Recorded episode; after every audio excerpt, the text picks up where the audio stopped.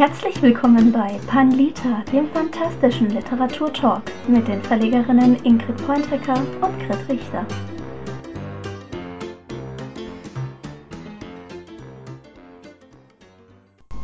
Hallo, hallo, hallo und herzlich willkommen zu einer neuen Folge von Panlita, dem fantastischen Literaturtalk mit Ingrid Pointecker und Grit Richter. Hallo, hallo, hallo, auch aus Wien.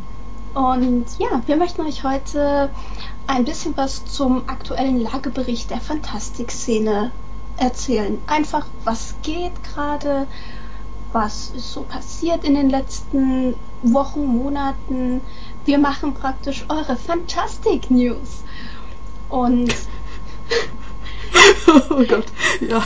ich, ich bin eine tolle Fernsehsprecherin. Wenn man dann noch dazu nur deinen Oberkörper so abgeschnitten sieht, siehst du aus wie eine Nachrichtensprecherin. Ja, ich habe heute ein blaues T-Shirt an, das macht mich mega seriös. Ja. Mhm. Man muss auch sagen, wir äh, nehmen das mit Humor. Es wird durchaus heute ein bisschen ernster. Ja. Weil die Lage einfach im Moment etwas gelinde gesagt verfahren ist. Also regelmäßige Facebook-Leserinnen und Leser werden es mitbekommen haben. Es ist ein ewiges Auf und Ab im Moment in der Fantastikszene in Deutschland, Österreich, Schweiz vor allem. So der ganze deutschsprachige Raum. Und wir wollen euch da einen Überblick geben, weil ich auch den Verdacht habe, dass gerade Buchleserinnen und Leser nicht immer ganz im Klaren von uns drüber sind, wie das eigentlich funktioniert, was im Hintergrund abgeht. Autorinnen haben da mehr Einblick, aber auch nicht so hundertprozentig. Ja. Möchtest du gleich anfangen? Ja, ich äh, möchte eingangs mal so die Grundsituation zeichnen, weil das wichtig ist. Das soll jetzt weniger in Jammerei ausufern, sondern wirklich mal so ein Status quo sein. So Grit und ich beide, wir haben Brotjobs. Das heißt, wir können nicht vom Verlag leben, nicht vom Büchermachen leben. Dazu kommen halt äh, so exotische Dinge wie ein Privatleben. Auch noch. Also, So, sowas hast du? ja, ich, ich versuch's zumindest. Also ich kann es jetzt von mir als Beispiel sagen, Grit, ich lass dich nachher mal erzählen. Mhm. Ich bin 30 Stunden in einem ganz normalen Anstellungsverhältnis mit in einer recht verantwortungsvollen Position, was gut ist, weil das meinen Lebensunterhalt gut deckt und meinen Kopf ein bisschen frei macht von allem, was mit Büchern zu tun hat. Bedeutet aber, dass ich früh aufstehe, Nachmittag heimkomme und dann die Verlagsarbeit anhänge. Teilweise am Wochenende weitermache. Bedeutet auch, dass ich das durchaus schon seit ein paar Jahren betreibe. Ich hatte als dritte Belastung bis 2015 mein Studium noch dazu. Und dementsprechend war mein letzter Urlaub, der länger als drei Tage ging, auch 2010. Für alle Zeitreisenden, die das hören, wir haben 2019. ja, und, und das ist die Situation. Das ist kein Jammern. Ich habe mir den Verlag selber ausgesucht. Ich würde mir schon wünschen, mehr davon leben zu können, aber die Situation ist so, wie sie ist. Und das wirft für mich eigentlich zwei große Problembereiche auf. Es gibt im Moment meiner Meinung nach genau zwei Möglichkeiten, wie ich den Verlag wachsen lassen könnte. Das erste ist, ich mache mehr Bücher. Funktioniert zeitmäßig nicht. Wenn ich den Büchern die Aufmerksamkeit schenken möchte, die sie brauchen. Das zweite, ich gehe mehr auf Messen. Ist natürlich auch ein Zeitaufwand, für den ich mir Urlaub vom Brotjob nehmen muss, etc.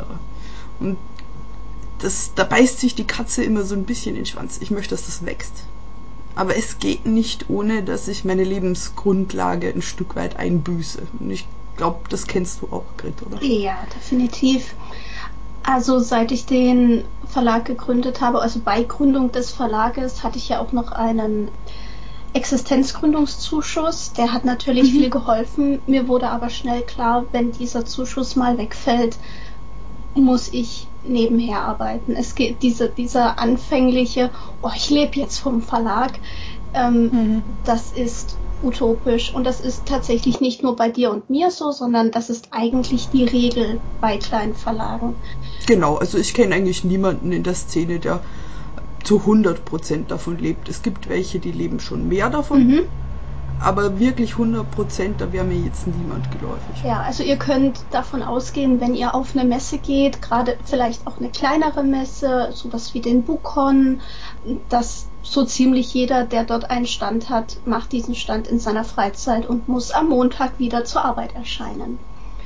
Ja. ja, bei mir mit der Arbeit sieht es gerade ein bisschen nicht so schön aus. Ich hatte bis vor kurzem war ich in einem Angestelltenverhältnis mit 40 Stunden die Woche und habe halt danach noch und am Wochenende den Verlag gemacht. Ja, ich will jetzt da gar nicht groß drauf eingehen. Es war halt, ich bin jetzt gerade in einer Umstrukturierung und muss schauen, wie es jetzt dann demnächst weitergeht. Es ist natürlich immer schwer. Auch ich möchte natürlich, dass der Verlag wächst. Aber ich habe auch gemerkt, es geht halt nur bis zu einem gewissen Grad. Und ich habe mir selber jetzt die Grenze gesetzt, mehr als drei oder vier Bücher im Jahr werde ich nicht machen können. Einfach von, hm. vom Zeitaufwand her. Und weil ich natürlich auch die Bücher entsprechend bewerben möchte. Ich möchte die Autoren unterstützen. Ich supporte meine Autoren ja auch sehr stark. Gerade wenn es Autoren, Autorinnen und Autoren sind, die zum ersten Mal was veröffentlichen oder eben noch nicht so viel Erfahrung haben, da ist am Anfang unglaublich viel ja, ich sag jetzt mal, ruhigen, ein bisschen coachen, ein bisschen ja. In, ja, in die Welt einführen auch ein bisschen, weil, also gerade bei, ich habe jetzt wieder eine Anthologie gemacht. Anthologien sind exponentiell aufwendiger, weil man hat halt nicht nur einen Autor, um den man sich kümmert oder eine Autorin, sondern eben gleich einen ganzen Hasenstall voll das ist jetzt auch halt wieder so, natürlich kann man manche E-Mails an alle Autorinnen und Autoren zusammenschicken, aber dann kommen halt wieder Fragen, jeder hat andere Fragen, jeder hat andere Bedürfnisse da auch ein bisschen. Und eine Anthologie dann auf die Reihe zu stellen, ist dann auch ein bisschen, ja, komplizierter. Aber auch sehr schön, weil man lernt ja dann meistens auch mit einem Schlag ganz viele neue Leute kennen oder kennt vielleicht schon Leute, hat aber noch nie mit denen zusammengearbeitet. Und ja. Ist ja auch gut so, dass Fragen kommen. Also ich, ich begrüße ja, das ja, ja sehr. Ja, sehr. Da ist nur auch der Zwiespalt und ich glaube, da kommen wir später bei vielen Punkten noch drauf zu sprechen. Ich möchte das beantworten, ja klar. Und ich möchte schnell mhm. reagieren, aber aus pragmatischen Gründen geht es manchmal nur bei wichtigen ja. Dingen. Also wenn es beim anderen Buch brennt und das nur eine kleine Frage ist, geht's nicht. Ja. Funktioniert nicht. Ich denke, die meisten haben dafür dann auch Verständnis, dass wir nicht äh, 24-7 da sitzen und Support machen können. Ein bisschen Geduld muss man, denke ich, in jedem Verlag mitbringen, egal ob groß, mittel, klein. Und bei mir funktioniert das ganz gut. Also ich habe jetzt noch nicht gehabt, dass jemand gleich am nächsten Tag geschrieben hat, ich habe dir eine Mail geschrieben, aber du hast noch nicht geantwortet. Bist du noch da? Nee, das kommt nicht vor. Ja. Das, das ist alles ganz gut. Ja, aber bei all dem Gejammer, du hast vorhin auch, also nicht Gejammer, nicht Gejammer, ne? Gejammer. das nicht Gejammer. Du hast vorhin schon kurz erwähnt, äh, wir machen das ja freiwillig. Warum machen wir das? Ja. Weil wir Literatur lieben. Warum lieben wir Literatur? Wir möchten, dass mehr tolle, schöne Geschichten auf den Markt kommen. Und genau. ja, ich sag's mal so, wenn wir es nicht machen, wer macht's dann? Einer ja. muss es sehen. Das schlägt ja, ja die Brücke so ein bisschen zum nächsten Thema und das brennt halt mir auch so wirklich auf der Zunge. Vor ein paar Jahren mit Thorsten Loof gesprochen. Das war ein sehr ernsthaftes Gespräch in Wien. Damals begann das so ein bisschen mit dem Kleinverlagssterben, wo sich nach und nach Kolleginnen und Kollegen verabschiedet haben. Aus unterschiedlichen Gründen, ähm, freiwillig in die Insolvenz etc. Und er hat damals was sehr Weises gesagt, weil Thorsten immer weise ja. Dinge sagt. Nämlich, aber guck mal, wir sind noch da. Richtig. Das stimmt, aber im Moment, wenn ich mich umgucke und sehe, wie kleine und mittelgroße halt wirklich strampeln, dann ähm, ist das unschön. Das kann man nicht besser formulieren. Ja, es ist so.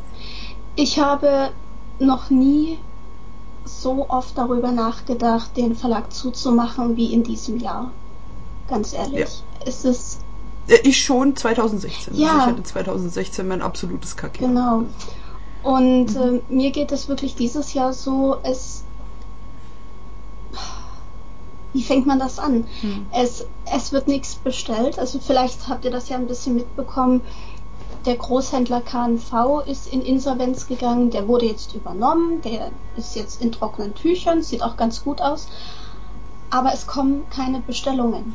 Es kommt nichts gerade. Es ist wie, als würden die sehr, sehr stillstehen und jetzt erstmal abwarten, ob was mhm. passiert, wie es passiert ich habe mit ein, zwei Buchhändlern geredet, die an KNV angeschlossen sind. Die haben gesagt, die Belieferung der Buchhandlungen ist okay, aber die Bestellmöglichkeit, also man muss sich das so vorstellen, der Buchhändler hat dann so ein Programm, da stehen alle Bücher drin und der tippt dann halt ein Buch ein, das er haben will und dann steht manchmal dahinter so eine kleine Nummer. Und die Nummer sagt zum Beispiel, das Buch ist jetzt gerade nicht auf Lager, das Buch wird nachgedruckt, das Buch, keine Ahnung, hat sich verabschiedet, ist der Geier was. Ja. Wenn nichts dahinter steht, ist immer gut, aber es gibt halt immer solche kleinen Nummern. Und das ist gerade ein komplettes Chaos, weil offenbar das komplette Lager irgendwie nicht mehr richtig auf Vordermann gebracht wurde. Also sie haben halt ständig irgendwelche Meldenummern, dass das Buch nicht lieferbar ist. Mhm. Und das ist natürlich blöd für die Verlage, die das Buch gerne liefern würden, aber irgendwie nicht können. Und es ist sehr verwirrend. Gerade jetzt zum Beispiel im Schulbuchgeschäft stimmt einfach gar nichts mehr. Ja. Deswegen bestellt, also zum Beispiel die Buchhandlung hier im Ort, die bestellt gerade nur noch über die Verlage direkt. Ja, und der zweite große Verteiler, der momentan mit blöden Ideen nachzieht, ist Libri. Mhm wo ja die Buchhandlungen auch bestellen können, theoretisch. Ähm, und da haben wir das große Problem, ähm, dass die das Lager ausräumen. Ich glaube, ein Viertel schmeißen 25 Prozent, ja. Ja, genau. Und das sind primär kleine Verlage. Und ich habe wieder mal das Gefühl, ich sitze ja hier in Österreich am Arsch der Welt. Bei mir kommt alles zwei Monate später an. Also gerade, so früher war es ja auch so, dass die Kinofilme später kamen, das ist nicht mehr so. Aber ja, gute alte 90er. Alle haben Titanic fünfmal gesehen, in Österreich ist Premiere. Und ich stehe momentan so ein bisschen auf verlorenen Posten, weil das letzte Jahr war bei mir tatsächlich sehr, sehr gut. Das Weihnachtsgeschäft war gut, das Nachweihnachtsgeschäft im Januar war gut, die Neuerscheinungen dieses Jahr sind sehr, sehr gut angelaufen. Wurde viel bestellt und ich bekomme kein Feedback. Ich weiß nicht, schmeißen die mich jetzt raus? Schmeißen sie mich nicht raus? Ich habe Bücher zurückbekommen, aber das ganz normale Kontingent von falsch gelagert, bisschen verfärbt, mhm. zu viel lieb gehabt, Kind hat's abgeleckt, also solche mhm. Dinge. Damit rechne ich ja. Ich habe jetzt die Angst, dass in der Situation, wo es mir eigentlich ganz passabel geht, das mit Verzögerung ankommt. Ich krieg's bei euch natürlich mhm. mit. Ihr habt das schon bekommen in Deutschland Kommt das noch? Kommt das nicht? Auf Anfragen wird um Geduld gebeten. Das ist so die Primärstrategie. Mhm. Ich bin auch geduldig, ja. Aber ich kann es halt auch verstehen, äh, wenn dann Autorinnen und Autoren zittern, weil sie mitkriegen, natürlich, dass Bücher nicht lieferbar sind. Und ich weiß momentan nicht, sind sie nicht lieferbar, weil die ein Chaos mhm. haben? Weil das Buch schon ein paar Jahre älter ist und nicht mehr so flott nachbestellt wird? Oder weil sie es gerade rausschmeißen. Ich weiß es einfach nicht. Und das ist total schlimm, das Autorinnen sagen zu müssen, dass ich das nicht weiß. Ja. Das Problem ist, dass wir es ja wirklich nicht wissen, weil von Libri einfach überhaupt gar keine Kommunikation kommt. Null. Und das ist das größte der Probleme. Vor ein, ein, zwei Monaten hat Libri angefangen, mir Bücher zurückzuschicken. Und zwar nicht mhm. einmal in einer großen Kiste, sondern so aller zwei Tage kamen da Bücherpakete. Scheiße. Und ich wusste überhaupt nicht, was ich machen soll. Und es kam und es kam und es kam immer mehr und immer mehr. Und äh, Rechnung nach Rechnung nach Rechnung nach Rechnung. Und ja. habe ich gesagt, okay, ich sammle jetzt erstmal diese Rechnungen, frag dann mal bei Libri an, was bei denen kaputt ist und dann bezahle ich die vielleicht so in einem Pack. Ja, daraus wurde nichts, weil kurz danach kam die Mahnung, jetzt zahlen sie gefälligst mal ihre Rechnungen. Scheiße. Ja, das muss man vielleicht dazu sagen. Also Libri nimmt sich ja die Frechheit oder den Usus raus, manche Rechnungen erst nach drei Monaten bezahlen ja. zu wollen, wenn wir Bücher liefern. Wenn da aber die Retoure kommt, hat das gefälligst gestern auf dem Konto zu sein. Richtig. Und äh, das Ärgerliche ist, dass normalerweise Libri auch vorher ankündigt, bevor sie Bücher remittieren, also dieses Zurückschicken mhm. von, von Großhändlern nennt sich remittieren. Wenn Sie Bücher remittieren, dann schreiben Sie meistens eine Mail, hallo, hier ist Libri, wir würden gerne diese Bücher remittieren, sind Sie damit einverstanden? Und dann kannst du als Verlag sagen, ja, schick zurück. Oder du kannst sagen, nee, lasst mal da, wir fahren da demnächst eine kleine Werbekampagne oder da kommt demnächst der zweite Teil. Das kann sein, dass es da dann auch zu Bestellungen vom ersten Teil kommt. Und das kam überhaupt nicht. Es kam nichts, es kam nur Bücher zurück und das im kompletten Unverstand. Und wir Kleinverleger sind ja untereinander ganz gut vernetzt. Und ich habe dann, wir haben zum Beispiel eine Facebook-Gruppe für Kleinverleger. Wir hocken da alle drin und heulen uns gegenseitig die Augen aus. Und Ingrid lacht. Ingrid ist aus der Gruppe ja. ausgestiegen. Ja. Ingrid ist wieder sozial verträglich. Ja, und auf jeden Fall habe ich dann überhaupt erst gemerkt, dass das nicht nur mir so geht, sondern allen anderen auch. Und das nicht nur bei den Fantastikautoren, das geht bei, mit Kinderbuchverlagen genauso weiter, mit Krimiverlagen mhm. genauso. Und es wird im kompletten Unverstand werden da Bücher aus dem Sortiment genommen. Da wurden Anfang des Jahres Ferienbücher zurückgeschickt. Mit der Begründung hat sich nicht verkauft. Da oh. wurden aus einer zehnbändigen Reihe wurde einfach mal der komplette vierte Teil remittiert mit der Begründung verkauft sich nicht. Es ist. Ja, aber die Begründung passt ja auch nicht. Ich habe ja ältere Bücher im Verlag, wo, wo wirklich so nur ganz selten, also gerade bei den Anthologien mal so ein, zwei noch bestellt mhm. werden von den großen. Da kam nichts zurück. Das ist, da kommt nie was zurück. Da kommen im Weihnachtsgeschäft so diese ein, zwei Standardbestellungen, die packe ich in einen Briefumschlag, die sind weg. Das kann es nicht sein. D diese Begründung ist einfach nicht mhm. richtig. Weil dann müssten die jedes raushauen, was unter fünf Bestellungen mhm. ist. Und damit würden Dinge fliegen, die einfach nicht zurückgekommen sind. Wir als Kleinverleger haben ja dann eine, ja, einen offenen Brief an Libri geschrieben. Der ging auch über, das, äh, über die Webseite des äh, Börsenvereins des deutschen Buchhandels. Da kann jeder übrigens auf die Webseite drauf. Das, das klingt so, uh, uh, uh, aber da kann jeder hin, da kann jeder mitlesen. Das ist total in Ordnung. Da kann man sich auch wahnsinnig gut über den aktuellen Buchmarkt informieren. Und ja. äh, der Börsenverein des deutschen Buchhandels ist halt einfach ein Kollektiv an Buchhändlern und ja, halt einfach ein Verein, der eigentlich Buchhandlungen ähm, supporten, unterstützen sollte. In jedem Fall haben wir das dann dort gepostet und es kam dann auch eine offene Stellungnahme von Libri zurück, die im Großen und Ganzen sagte, äh, ist uns doch egal. Ja, ist okay, ja so selber ja, doof. Das so. bringt ja auch Bücher raus. Ja. Das ganze, die, diese ganze Antwort vom, ich weiß gar nicht, ob es der Geschäftsführer war oder ich, ich glaube, ja. ja. Mhm. Das las sich halt einfach so, er hat es nicht verstanden. Oder er wusste es nicht in vollem ja. Ausmaß. Er ist halt nach vorne geschubst worden, eine Pressemeldung ja. abgegeben und hat das so harmlos wie möglich äh, ja. formuliert. Und ich meine, dann kriegt man halt von anderen Leuten dann zu hören, ja, aber ihr müsst die, die Libri-Leute ja auch verstehen, die müssen ja auch wirtschaftlich handeln und so. Ja, ja, wir, wir auch. auch. Es ist vollkommen okay, wirtschaftlich zu handeln und dann auch zu sagen, okay, das mit so einem großen Lager funktioniert nicht, wir müssen das Lager verkleinern. Aber das zu machen in einer Zeit, wo der Buchhandel sowieso schon so gebeutelt ist von der KNV-Insolvenz, das mhm. zu machen, ohne vorher auch nur einen Ton zu sagen, im Unverstand irgendwelche Bücher zurückzuschicken und äh, dann noch frech mit so einer Mahnung zu kommen, das ist kein wirtschaftliches Denken, das ist scheiße. Punkt. Ja, definitiv.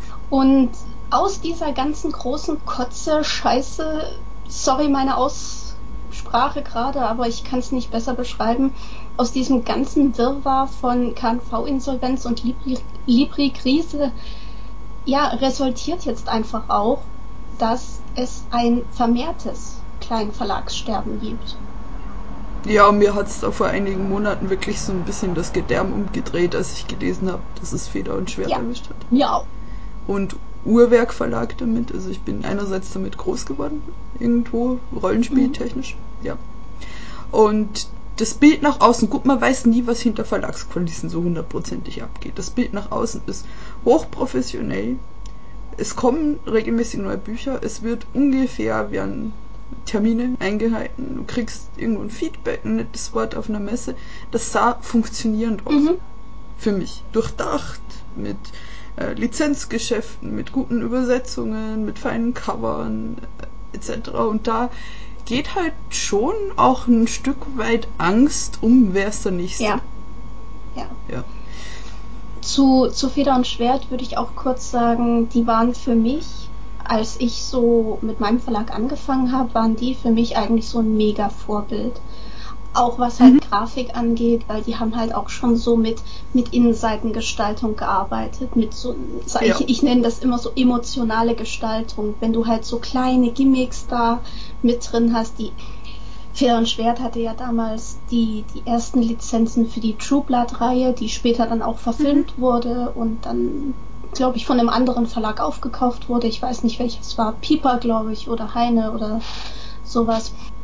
Für mich war das halt mega, dass die da schon mit solchen, ja, mit so einem emotionalen Design da auch gearbeitet hatten. Das ist schon sehr, sehr schön. Das hat mich dann auch in meiner Idee bestärkt, auch mit Innenseitengestaltung mehr zu arbeiten, weil es halt einfach schöner aussieht als nur Seitenzahl und Schrift und fertig. Mehr kriegst du nicht. Ja, das ist aber schon was, was mich nachts auch wach liegen lässt, wenn ich ehrlich bin. Wie weit komme ich mit Herzblut und Enthusiasmus? Und wo muss ich dann sagen, ja, im Zweifelsfall rotze ich das Buch so raus, wie es ist, weil bei den Großen funktioniert es auch. Das stimmt, aber wollen wir uns nicht gerade deswegen ein bisschen von den Großen absetzen? Ja, Ja, äh, definitiv, aber irgendwo äh, muss man Abstriche machen, wenn die Luft Ja. dünner wird. Wo, ma wo mache Ja. ich die? Das ist das Problem. Mhm. Sehen die Bücher dann aus wie tausend andere? Ähm, rede ich nicht mehr mit Leuten auf Messen, weil ich mich nicht mehr selber hinstelle? Ja, irgendwo, das, das, das ist eben dieses Unromantische daran, dass Verlage im Endeffekt ganz normale Firmen sind, wie alle Richtig. anderen. Wo, wo kommt's her? Ja. Und Mhm. jetzt vor, war das gestern, vorgestern, äh, folgt noch der Schwarze Drachen Verlag. mhm. Den, den gab es erst seit 2016. Oh. Und so traurig das ist, aber ich kann super gut verstehen, es ist Jahr 3. Das ist meistens das Jahr, wo das Finanzamt das erste Mal das eiskalte Händchen Mhm. aufhält und mal was sehen möchte. Wo du die ersten großen ja, Verwerfungen dann hast. Da schreibst du dann meistens, war in meinem Fall so die ersten Kündigungen. Ja, Und Jahr 3 ist harter Tobak. Also wer es da drüber rausschafft, ist schon ganz, ganz nett unterwegs. Und ich kann es völlig verstehen, dass man das Handtuch Ja, schmeißt. absolut. Also man sagt, lass mich doch einmal in Ruhe. oft ist es ja auch so, dass Verlagen oder Verlegern und Verlegerinnen, wenn sie eben eine Weile, lass es drei Jahre sein, dabei sind, dann auch einfach merken, das ist nicht so, wie ich es mir vorgestellt habe. Ja, Und ich hatte auch so Momente, die sehr ernüchternd für mich waren. Eben gerade sowas Ja. wie, okay, ich werde möglicherweise von diesem Verlag niemals leben können, egal wie viel Herzblut ich da reinbuttere. Mhm. Du wirst ja nicht für Herzblut bezahlt, du wirst bezahlt, nee, ähm, ja, mit verkauften Büchern. Und ja. da muss man irgendwie dann durch. Also die, diese Erkenntnis war für mich schlimm. Die Erkenntnis, ich werde mit dem Verlag möglicherweise niemals davon leben können. War hart. Mhm. Aber mittlerweile denke ich, das ist okay. Wenn ich nebenher einen guten Job habe, der mir zumindest den Lebensunterhalt sichert, ist das ja schon Ja. mal was Schönes. Ja, wenn wenn wenn es dann wieder so ist. Das wird schon wieder werden alles. Aber Ich würde da fast einen Punkt Ja, vorziehen. Grit, wenn es dich nicht stört. Äh, nämlich, du hast mir die ohne Ohren Umstrukturierung rein notiert und die passt jetzt eigentlich Ja, ganz gut dazu, genau. wenn ich da kurz was gerne, sagen gerne. soll. Weil das war für mich Ende letzten Jahres, wo sich dieser ganze Clusterfuck abgezeichnet hat schon. Ähm, so der Bruchpunkt, wo ich gesagt habe, es war sehr, sehr enthusiastisch und schön, mit so vielen Teil-Subgenres anzutreten, 2013. Mhm. Das hat gut funktioniert für einen kleinen wachsenden Verlag, sehr gut sogar. Aber es geht nicht mehr. Es gab einfach Sachen, äh, die, die können wir besser, so insgesamt. Ähm, und es gibt Sachen, äh, die, die lagen rum. Und das Ja. ist ungerecht den Autorinnen gegenüber, das ist ungerecht den Büchern gegenüber, die man ins Programm genommen hat, weil sie gut sind und damals schon gut waren und zeitlose Bücher sind. Und für mich wurde da die Entscheidung immer lauter, was tue ich. Mhm. Und das resultierte vor einem Monat in einem sehr schweren Moment, nämlich dass ich mich von insgesamt fünf Romanen und zwei Anthologien getrennt habe. Da gingen jetzt die letzten Tage die letzten Kündigungen bzw. Vertragsauflösungen rauf, raus. Die Autorinnen und Autoren, muss man sagen, haben super reagiert. Das ist schön. Absolut nett, klar, Enttäuschung und alles. Da werden im Hintergrund auch Gespräche geführt mit befreundeten anderen Verlagen, wo das reinpassen könnte, um den Büchern ein neues Zuhause zu geben. Manche Leute werden sich in Self- Self-Publishing verabschieden. Da, und ich gebe prinzipiell die lektorierten Varianten wieder zurück. Mhm. Und man, man wünscht den Leuten einen guten Start, aber man muss sich trennen. Und das war für mich eine harte Erkenntnis zu sagen, ich, ich habe dieses Buch quasi nicht auf die Ewigkeit. Ich werde es nicht schaffen, wieder mehr davon zu Mhm. verkaufen oder den Autor, die Autorin so gut zu betreuen, wie ich das Ja. möchte. Ja. Und jetzt aber nach so einer kleinen äh, Nachdenkphase fühlt sich's gut an, Das ist super. Weil es au- auch eine als gewisse Ehrlichkeit honoriert wurde von den Personen, die ich angeschrieben habe. Wenn man wieder ein bisschen näher aneinander ranrückt, du, was ist denn da eigentlich los im Verlag und hin und her und äh, dann die Antwort kam, naja, es wird in Zukunft nicht mehr alles gehen. Das bringt jetzt natürlich eine Riesenverwerfung. Das heißt, äh, Homepage, Werbung, äh, thematische Neuausrichtung. Da muss man sich jetzt kluge Dinge einfallen lassen bis Jahresende, damit ich das gewuppt kriege. Da ist auch mein Partner Michael sehr stark eingebunden und hat gute Ideen, weil er auch mehr einen Blick von außen Mhm. drauf hat. Und vor allem die Autorinnen und Autoren, die jetzt dabei sind, neue Sachen zu veröffentlichen, sind auch sehr stark dahinter, dieses neue Bild mitzuprägen und nehmen mir damit viel Arbeit ab. Also, Das ist mega schön. aber das, ja, Mhm. aber das ist halt das Grausame dran. Kündigungen müssen geschrieben werden, Mhm. bringt nichts sonst. Mm, Tatsächlich habe ich kürzlich auch ein Gespräch mit einem Autor gehabt, der von Anfang an dabei ist, aber dessen Buch sich einfach null verkauft. Und Ja. er ist jetzt auch nicht mehr als Autor tätig. Er hat sich voll Mhm. und ganz seinem Hauptjob gewidmet, was ich auch sehr schön finde. Hat einen sehr schönen Hauptjob. Er ist ähm, bei irgendeinem Amt angestellt und ist dafür zuständig, Immigranten reinzulassen oder abzuweisen. Und Okay, Das ist auch ist ein hart, harter aber Job, aber er macht das mit sehr, sehr viel Herzblut und mit sehr, sehr viel Verständnis, aber auch mit der Mhm. nötigen Skepsis dahinter. Und ähm, ich habe ihn jetzt letztens auch angeschrieben und habe gefragt, wie ist es? Von 500 Büchern, die wir damals haben drucken lassen, sind noch 400 übrig. Es hat einfach nicht funktioniert.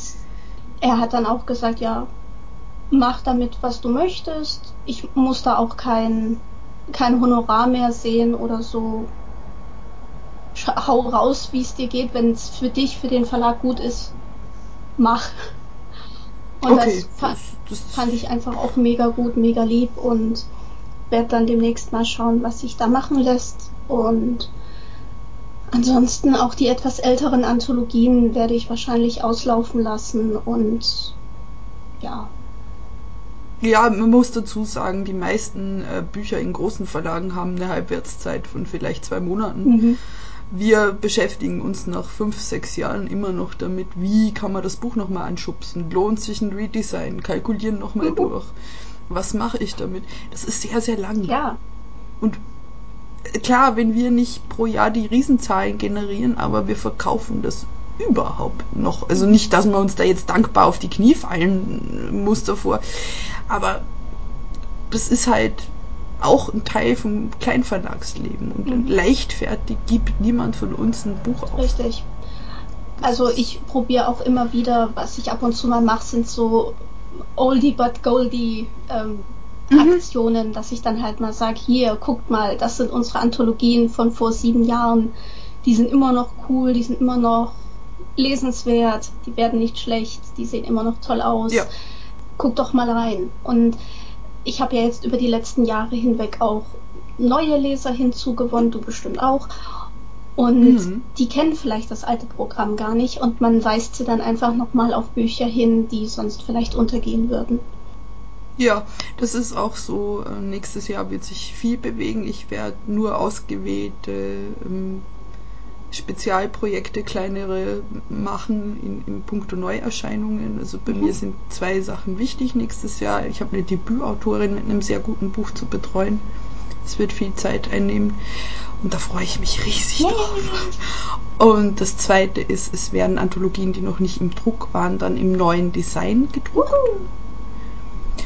damit das nochmal schubst. Und das dritte ist, es werden die ganz alten Sachen, die auch nicht mehr jetzt dem aktuellen Design entsprechen, dann neu vermarktet, ein bisschen umgemodelt. Wenn wir als Beispiel nehmen, da habe ich es der Autorin schon angekündigt, Cesario Ero, ist ein großformatiges Buch mit Klappbroschur, relativ teuer Mhm. aber sehr liebevoll aufgemacht. Die Innenaufmachung werden wir behalten. Wir werden das Ding aber einschrumpfen. So auch mit anderen Anthologien, das Ganze ein bisschen preisgünstiger raushauen dann, um zu sagen, ist immer noch ein gutes Buch, kauft ihr die neue Edition, die alte lassen wir mal auslaufen und dann gucken wir weiter. Das ist eine mega gute Idee. Und Danke. ich muss sagen, mit Redesigns habe ich bisher nur gute Erfahrungen gemacht. Mhm, du hast das ja mit den Covern. Genau, ich- ich ha- Also ich muss dazu sagen, ich hatte am Anfang meiner Verlegerinnenkarriere ja das, ich hatte das Glück, an eine sehr gute Druckerei zu geraten, aber die hatte halt die Auflage, unter 500 Stück drucken wir nicht. Und ich habe Okay. damals hab's nicht besser gewusst und habe gesagt, naja gut, dann 500 Stück, das ist doch nicht viel, das verkaufen wir schon. Bis übermorgen. Übermorgen. Steht übrigens auch so in meinem Businessplan drin. ah, wo wir noch jung waren. Ja, und dann äh, sitzt man halt drauf und man denkt, die Geschichte ist gut, aber das Cover zieht nicht. Was mache ich? Wie Ja. ändere ich das? Ich kann, keine Ahnung, bei einem Buch war es halt auch so ein ähm, 500 Stück gedruckt, 300 noch übrig. Ich kann die nicht einstampfen. Ich meine, ich kann schon, aber es lohnt sich nicht. Also hatte ich halt die Idee, dass ich solche Coverumschläge mache, die dann praktisch Mhm. um das Buch herum geklappt werden und so eben ein neues Cover simulieren. Und das habe ich bei zwei Büchern gemacht und siehe da, tada, sie laufen und sie laufen mega gut. Ja. Und das, also grundsätzlich würde ich empfehlen, sowieso immer mit einer kleineren Auflage anzufangen. Wenn es dann gut läuft, kann man immer noch nachdrucken. Ja. Und mit der Zeit kriegt man halt auch ein Gefühl dafür, was die richtige Auflage ist. Aber man sollte nicht unbedingt als kleinen Verlag mit 500 Stück anfangen. Nein, nein. Also gut, vielleicht klappt es bei anderen, ne? Will ich, will ich ja nicht behaupten. aber- ja. Ich kenne wenige Präzedenzfälle. So geht's mir auch. Sehr, sehr, sehr wenige. Also, Ja, also Umstrukturierung, Umdenken, alles mal auf den Prüfstand. Sehr- Also ich finde, Verlegerinnen und Verleger sollten auch immer sehr selbstkritisch dem eigenen Programm gegenüber sein und das Ja. auch hinterfragen. Und ich denke, in dem Moment, wo man sagt, okay, Buch A läuft nicht, warum läuft Buch A nicht? Und dann muss man halt erarbeiten, was mache ich, damit Buch A wieder gut läuft. ja. Dann mache ich das Oder eben man trennt ja. sich im Guten. Oder genau. Und ich denke, da ist, hat, glaube ich, der, klar, natürlich ist Enttäuschung und schade und blöd. Und keiner möchte hören, dass sich das Buch schlecht verkauft. Aber Mhm. man muss dann auch so fair sein und sagen, lass uns gemeinsam eine Lösung finden. Und wenn die Lösung dann eben eine Auflösung ist, hoho, was für ein beschissenes Wortspiel, ähm, ja, dann ist es ja auch möglich, sich im Guten zu trennen. Und wer weiß, ich meine, ich wäre auf nichts stolzer, als wenn ich sage, ich kriege jetzt einen etwas größeren Verlag für eins meiner alten Bücher. Und die, dieses Wissen, ich hatte recht, Mhm. ich war nur zu klein, ich bin vielleicht den falschen Weg gegangen, vielleicht war das Cover von mir nicht richtig, aber ich habe die gute Geschichte erkannt.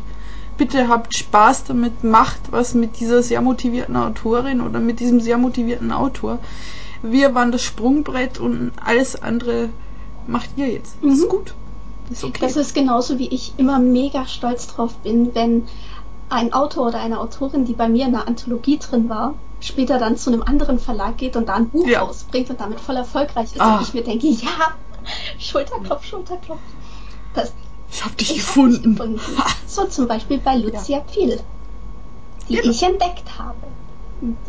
Die dann, dann- also die, die quasi bei dir im Kindergarten war, bei mir in der Grundschule und jetzt quasi sofort den Sprung auf die Universität zur Greenlight Press Mega gemacht cool. hat. Und Und jedes Ja. Mal, ich war letztens in Lörrach. Das liegt an der Grenze Deutschland, Deutschland, Frankreich, Schweiz. Und Mhm. da hat mich jemand in einen Comicladen mitgeschleppt. In dem Comicladen waren mehr Bücher als Comics. Und was lag auf dem Tresen, schön groß präsentiert? Lucia! Oh, Ich habe ihr gleich, ein, gleich wunderbar. fotografiert und ihr geschickt. Und in dem Moment war ich so mega stolz, weil ich dachte, ja, bei mir hat sie ihre erste Kurzgeschichte geschrieben. Ja! ja, das ist Mega. genauso wie Robert, den du mittlerweile ja auch kennst. Robert hatte ja bei mir seine erste Robert Kurzgeschichte. Friedrich von Kube. Oh, Genau. Ich liebe diesen Namen. Ja, das Ja. ist mega. Das ist, das ist so toll, wenn man einfach sieht, ähm, oder auch bei, bei Instagram sehe ich zum Beispiel jetzt immer mal wieder Fotos von ähm, Magali Volkmann. Die Mhm, hat auch ja. bei mir was rausgebracht und ist jetzt zum Drachenmond Verlag, hat da ein Buch rausgebracht und dann tut sie immer alle Bücher so nebeneinander legen und tut dann Fotos machen. Die macht voll schöne Fotos. Und Ja, generell Autorinnen und Yeah. Fotos. Autorinnen auf Instagram sind das Beste. So geile Ja. Fotos, ey. Oder Oh auf ja, Twitter. ja. Ich sag nur die, die bewundernswerte neue Frisur von Elia Oh, Brandt. wunderschön. Ja. So, genug. Die Autoren, die, die fliegen noch, die kriegen noch Höhenflüge, wenn die rauskriegen, wie nett will, Ja. dass sie reden. Da, dabei Ver Verleger und Autoren verstehen sich doch normalerweise gar nicht. Nein, schlimm. Wir, wir kabbeln uns die ganze Richtig, Zeit. richtig. Ja, das führt uns zu einem gruseligen Thema. Ja, Der, dessen Name nicht genannt werden Mhm. soll. Ja, wie, wie gehen wir das Thema an? Also ich, ich muss eingangs sagen, also wir reden jetzt von, ähm, die Insider werden es wissen, von einem kleinen Verlag, Fantastikverlag, deutschsprachig, wo ähm, in letzter Zeit sehr viele Leute ihre Meinungen dazu ausgekippt haben auf Facebook, Twitter etc. Wo wohl einige Dinge nicht gut gelaufen sind Mhm. von Verlagsseite, um es gelinde auszudrücken, und es wirklich erschütternde Erfahrungsberichte von Autorinnen gibt. Auf der anderen Seite ich mich aber mit meiner Meinungsäußerung sehr zurückgehalten habe, weil a ich nicht Kollegen auf den Kopf kacken will, egal wie sich die verhalten. Ja. Es sind nach wie vor Kolleginnen und Kollegen und solange ich das nicht von Angesicht zu Angesicht mit der oder demjenigen besprochen habe, ist für mich viel offen. Mhm. Und das Zweite, ich finde das Verhalten, so sehr ich emotionale Ausbrüche verstehen kann, von manchen Autorinnen und Autoren auch nicht in Ordnung. Weil sie schmeißen auch teilweise Leute unterm Bus, die sich gar nicht äußern wollen. Das finde ich nicht okay. Es sollte jedem freistehen, auch erstmal abzuwarten, zumal sich das jetzt auch in den rechtsrelevanten Bereich zieht und wir nicht wissen, wie es ausgeht. Ja. Mhm. Ja, also ich denke, ja klar, Fehlverhalten von Verlag. Okay, das ist das eine, das ist unprofessionell, soll so nicht sein. Aber damit wiederum äh, darauf merkwürdig zu reagieren und in Aggression und in Aktionismus auszubrechen, nicht immer ideal. Das stimmt. Also wir werden uns dazu sicher noch einmal konkreter äußern, wenn diese Mhm. ganze Situation dann auch konkreter geworden ist. Aber ich denke, wir beide gehören jetzt einfach zu der Fraktion, die erst einmal abwartet. Abwartet? Ja. Ja, das ist das, das, ist das Ja. richtige Wort, ne? Ja, und wer noch nie Scheiße gebaut hat, der werfe den ersten Ja. Stein. Also, das ist immer mein Motto. Mhm. Jeder von uns hat schon einmal mordsmäßig ins Klo gegriffen, was die eigenen Handlungen Richtig. angeht. Klar, danach steht, dass man sich entweder entschuldigt oder dass sich das irgendwie lösen lässt. Aber so weit sind wir hier, glaube ich, Mhm. noch nicht. Ich denke das auch nicht. Aber ich würde auch lieber gleich zum nächsten Thema überspringen. Ja. Wir, wir wollten es Ja. nur ansprechen für diejenigen, die sowieso eingeweiht sind. Und ich wurde doch einige Male gefragt, warum ich mich nicht positioniere dazu. Und mein Mhm. Fazit ist, ich positioniere mich nicht, weil ich keine Position habe. Ja. Ich höre Dinge von der einen Seite und von der anderen Seite. Ich kann es glauben oder nicht. Mhm. Und ja, Und vor allem, das möchte ich noch ansprechen, egal wie das ausgeht und egal wie ähm, diese Verlagsinsolvenzen etc. ausgehen, was ich einen absoluten Dickmove finde im Moment, ist die öffentliche Leichenfledderei um Manuskripte. Oh. Das ist was, da werde ich mich niemals dran beteiligen. Autorinnen und Autoren wissen, sie können mich jederzeit ansprechen. Mhm. Hoffentlich. Oder sie werden über irgendwelche Wege an mich kommen. Verlegerinnen und Verleger reden untereinander und natürlich kriegt man das eine oder andere Manuskript angeboten, wenn sich das Verlagsende abzeichnet. Aber das regelt man intern. Ja. Finde ich. Ist nicht die feine englische Art, das rauszuposaunen und ich meine, das mag noch so nett verpackt sein, aber es ist Leichenfleddern, besonders wenn der Verlag noch nicht zu ist. Ja. Absolut hüpfen wir zur anderen Gelegenheit, wo uns Manuskripte, zu zu, zu, wo uns auch Manuskripte ange, angedreht werden, auf Messen. Uh. Da wir ja eigentlich einmal im Monat podcasten, dachte ich mir, es wäre ganz gut, wenn wir gleich mal anteasern, auf welchen Messen wir demnächst sind. Wir können ja dann auch mm. in den nächsten Podcast darauf kurz noch eingehen. Für uns beide steht auf jeden Fall an demnächst der, die, das Bukon. Der, der Bukon. Bukon. Weil es ist kurz für der Buchmesse Konvent. Ja. Während andere Cons sich auf Convention beziehen und eine Convention ist weiblich. Die Convention die Convention, aber der Bukon. In der Weltmetropole Dreieich, ja, direkt neben Frankfurt, wo ich natürlich nicht die letzten Jahre, die ich dort war, jedes Jahr einen Strafzettel in der 30er-Zone kassiert habe. Ich kalkuliere das mittlerweile in die Standkosten. Du willst rein. gar nicht wissen, was ich da schon veranstaltet habe. Ja, im wunderschönen, was ist es, Bürgerhaus? Bürgerhaus ja ja, Bürgerhaus in Dreieich mit einem sympathischen Kiosk, guten Kaffee gegenüber sehr schrägen und netten und lieben Menschen. Ja. Der Bukon ist mir persönlich sehr wichtig, weil es war der aller, aller, aller, allererste Con, wo ich war. Also überhaupt grundsätzlich mhm. die erste Messe, wo ich war. Und ich war dort zum ersten Mal 2013. Ich habe dort zum ersten Mal Fabian Dombrowski getroffen. Oh, legendär. Und Alessandra Rest. Oh, noch legendärer. Die beide zu der Zeit, ähm, Fabian hatte seine, hatte eine Kurzgeschichte bei mir und Alessandra hatte ihren ersten Roman bei mir. Ha, noch jemand, mhm. der dann, ich glaube, dass sie zu dir gewandert ist danach. Ja, ja. Also ja. sie hatte dann, äh, nagel mich nicht drauf fest, es war 2015 oder 16 Spielen. Genau, bei mir hatte sie 2013 13. Den Roman vor meiner Ewigkeit. Was auch ein sehr gutes Buch ist. Mega. Und es hat so ein schönes Cover. Ich war so, ich bin, ich bin immer noch stolz drauf. Aber ich war, ich war ja. damals schon mega stolz drauf. Weil ich habe große Buchstaben benutzt und die sind so ineinander oh. reingeeckt und ich war so mega stolz auf mich. Ich bin es immer noch. Warum rede ich in der Vergangenheit? Ja, ich, ich weiß, weiß, nicht. Ja. Ja, Bukon. Bukon, wie ähm, gesagt, also ihr könnt, äh, der, Buch, äh, der Bukon findet immer statt zum, gleichzeitig zur Frankfurter Buchmesse, allerdings nur am Buchmesse Samstag. Genau, und wir haben dieses Jahr das Glück, zwei Lesungen bekommen uh. zu haben.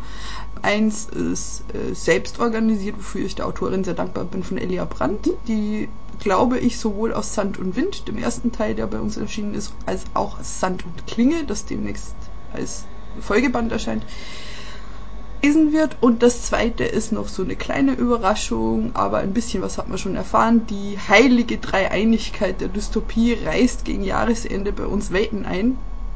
Ähm, angefangen mit Melanie Vogeltanz, die mit wie immer besonders sympathischen Protagonistinnen Leserinnen verzaubern darf. Äh, dann Veronika Lackerbauer, die sich bisher äh, in ja, eher flauschigeren Gefilden bewegt hat, jetzt aber mal so richtig auf die Kacke haut, was Weltenabriss angeht. Und einen kleinen Überraschungseffekt wollen wir auch noch haben, haben wir noch nicht angekündigt, da stößt noch ein Autor mhm. dazu, der im Dezember dann sein Buch bei uns deponiert. Sehr cool. Wir haben auch eine Lesung. Wir machen, wir machen aber eine Mystery-Lesung. Oh, ja. Ihr werdet noch nicht wissen, wer da liest. Kommt einfach hin. Es werden grundsätzlich ähm, Neuheiten präsentiert. Neuheiten, die schon aus sind, Neuheiten, die vielleicht noch kommen. Und ja, ich finde es ganz einfach mega süß, dass man sich halt mal hinsetzt und guckt, was da kommt, ohne so genau zu wissen, was da vielleicht kommt. Das gleiche machen wir danach übrigens auch nochmal auf der Buch Berlin. Ich will aber noch kurz beim Buchcon bleiben eigentlich. Warum eigentlich? Ich wollte noch was erzählen zum Buchcon. Ach ja, genau. Ihr könnt praktisch von der Leipziger Buchmesse mit dem Bus nach Dreieich fahren es dauert ungefähr 20 Minuten oder so. Können natürlich mit dem Auto. Ich dachte jetzt, die fahren im März nach der Leipziger, Leipziger Buchmesse nein. los und kommen, kommen im Oktober dann in Dreieich. Frankfurter Buchmesse, Entschuldigung. Ah, alles der gleiche. Entschuldigung. Alles der gleiche Kack. Nein, also ihr könnt direkt nach der Frankfurter Buchmesse also ihr könnt da praktisch samstags, wenn es sowieso mega voll ist dort und alle sich gegenseitig kannibalisieren, könnt ihr euch einfach in den Buch setzen, äh, in den, in den, ja, mit, ich, ins, Buch setzen, Buch und fliegen. fliegen. genau, in den Bus setzen oder in die Bahn oder mit dem Auto fahren nach Dreieich und könnt dort zum Buchcon kommen, weil da werdet ihr auch die gleichen Autoren treffen, die ganzen Fantasy-Autoren sind da sowieso auch da. Und, und letztes Jahr war der Kuchen sehr ja, gut. Also das Essen auf, auf dem Bukon ist auch sehr lecker, wenn man was kriegt, weil das Essen ist heiß begehrt dort. Ja. Ja. Das war's. Kommen wir. Berlin, Berlin. Für uns yeah, beide. Berlin, Berlin. Wir fahren nach Berlin. Ja, und wir fahren weit. Ja. Wir fahren durch ganz Tschechien. Ja gut, für euch ist das ja wirklich immer eine mega Weltreise. Ja, ähm, Bukon ist ja? schlimmer. Ja, Bukon sind acht Stunden, Berlin sind Ich denke halt immer, oh, Österreich, so groß ist es ja nicht. Aber ihr seid ja direkt am anderen Ende von Österreich. Ihr seid ja praktisch in Ungarn. Ja, ja, stimmt ja. eigentlich. und äh, das konnte ich mir halt nie so richtig vorstellen und bis ich halt einfach mal auf Google Maps geguckt habe und dann. Ja, guck mal auf Google Maps, Wien ist echt nicht nebenan. Nee. Österreich ist zwar nebenan, aber Wien eben nicht. Da muss ich noch was erzählen, weil ich hatte so ein bisschen einen Zwiespalt jetzt, äh, weil das ist auch so ein Verlagsproblem. Ich hatte ja nie ein Auto, ein eigenes. Mhm und wollte aus ökologischen Gründen mir eigentlich auch nie eins zulegen. Jetzt ist aber die Situation dieses Jahr auch so, dass Mietautos wahnsinnig, wahnsinnig teuer mhm. geworden sind. Also wirklich immens. Und äh, deswegen habe ich mich vor einem Monat endgültig dazu entschlossen, es wird ein Verlagsvehikel uh. geben. Und es wird einfacher in Zukunft auch mal spontan auf Messen zu fahren, weil mir blutet immer so ein bisschen das Herzchen, wenn kleine Messen irgendwo nicht so weit weg sind, aber ich schaff's nicht mhm. spontan. Einfach weil mir der fahrbare Untersatz fehlt. Und um da aber eine Balance zu schaffen, werden wir Sachen, die nicht so umweltfreundlich sind, im Verlag völlig abschaffen. Das fängt an bei der Plastikfolie für mhm. die Bücher, das geht dann weiter zu Stofftaschen, die wir dann regelmäßig anbieten möchten, etc. Also ja. Verlagsvehikel, ja, geht nicht mehr anders. Andere Dinge, nein. Finde ich gut. Finde ich mega gut. Also mhm. auf Verpackungen bei Büchern habe ich von Anfang an verzichtet, weil ich es irgendwie, ich bin halt, ich bin ein Wiederverwerter. Ich gucke immer, was kann ich irgendwie wiederverwerten. Also das Einfachste ist natürlich, wenn du irgendwo noch eine Plastiktüte in die Hand bekommst, die benutzt dann natürlich als, als Mülltüte für irgendwas und so.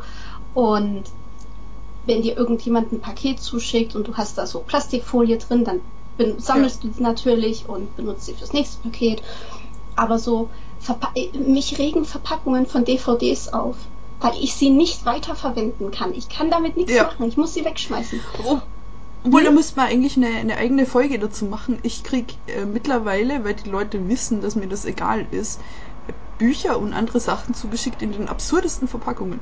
Also ich hatte vom Schuhkarton bis zur Pizzaschachtel schon alles dabei, wo Bücher drin waren. Ich finde es total lustig, wenn ich so, oh, eine Restaurante-Pizza. Nö, ist doch nur oh. Aber so mache ich das auch. Also es haben sich schon ein paar Autoren fanden das mega lustig, weil wenn ich halt keine Kartons mehr habe, die größten größenmäßig passen, dann nehme ich halt irgendwie, keine Ahnung, einen Schuhkarton oder irgendwas und, und meine Autoren wundern sich dann, wo die hä, Schuhe Deichmann, hä? Hab nichts bestellt. Und dann ist da halt meine Bücherlieferung drin. Also meine Autoren sind das, glaube ich, gewöhnt, dass sie sowas halt in den lustigsten Verpackungen bekommen. Ja, so viel dazu. Jetzt habe ich abgeschweift, aber Berlin. Wir sind beide Genau, in Berlin, beide- hoffentlich nebeneinander. Dann wirst du auch mal, nein, du wirst schon in, zum BookCon wirst du schon meine Mega XXL Banner sehen. Der ist so Äh. groß, ich kann mich darin einwickeln. Äh. Mhm. Und du wirst mein neues Roll-Up sehen, mein Millennial-kompatibles, hippes Instagram-Roll-Up. Oh. Ich bin sehr gespannt.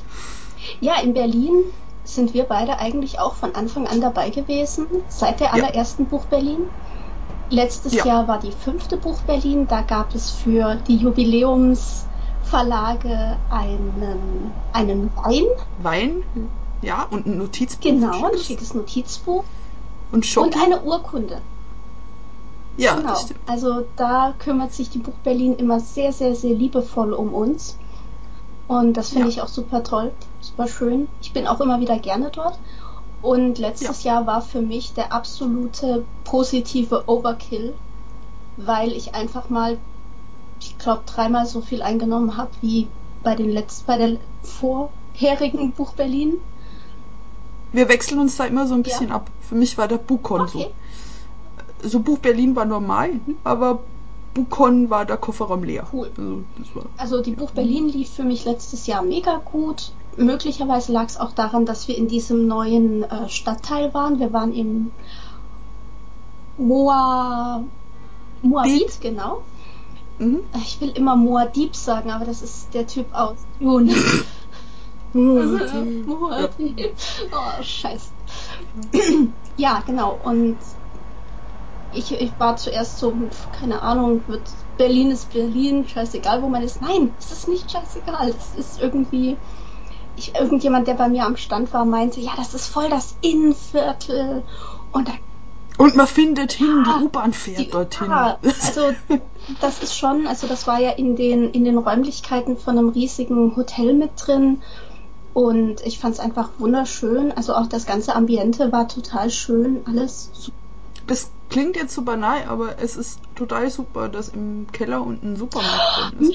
Weil wir Verlegerinnen und Verleger leiden immer monstermäßig, wenn man den ganzen Tag von einer Packung Mannerwaffeln und einer halben Cola leben muss. Also einfach mal rauszugehen, frische Luft zu schnappen und sich Gummibärchen kaufen zu können, ist so viel wert und man geht so viel entspannter ins Bücherverkaufen rein. Ich hatte an Unmengen an Popcorn-Verbrauch auf der letzten Buch Berlin, weil die so gute Popcorn hatten da unten. Mhm. Und dadurch haben sich die Bücher viel smoother verkauft. Das klingt jetzt wie ein Scherz, aber das Es ist, so. Also Buchhändler, äh, Quatsch, Buchhändler, Buchverlegerinnen sind grundsätzlich immer nicht so gut darin, selber Essen mitzubringen und selber an Essen irgendwie zu Ja. denken. Und ich bin ja schon froh, wenn ich daran denke, auf die Fahrt Wasser einzupacken, Cola Ja. einzupacken und so.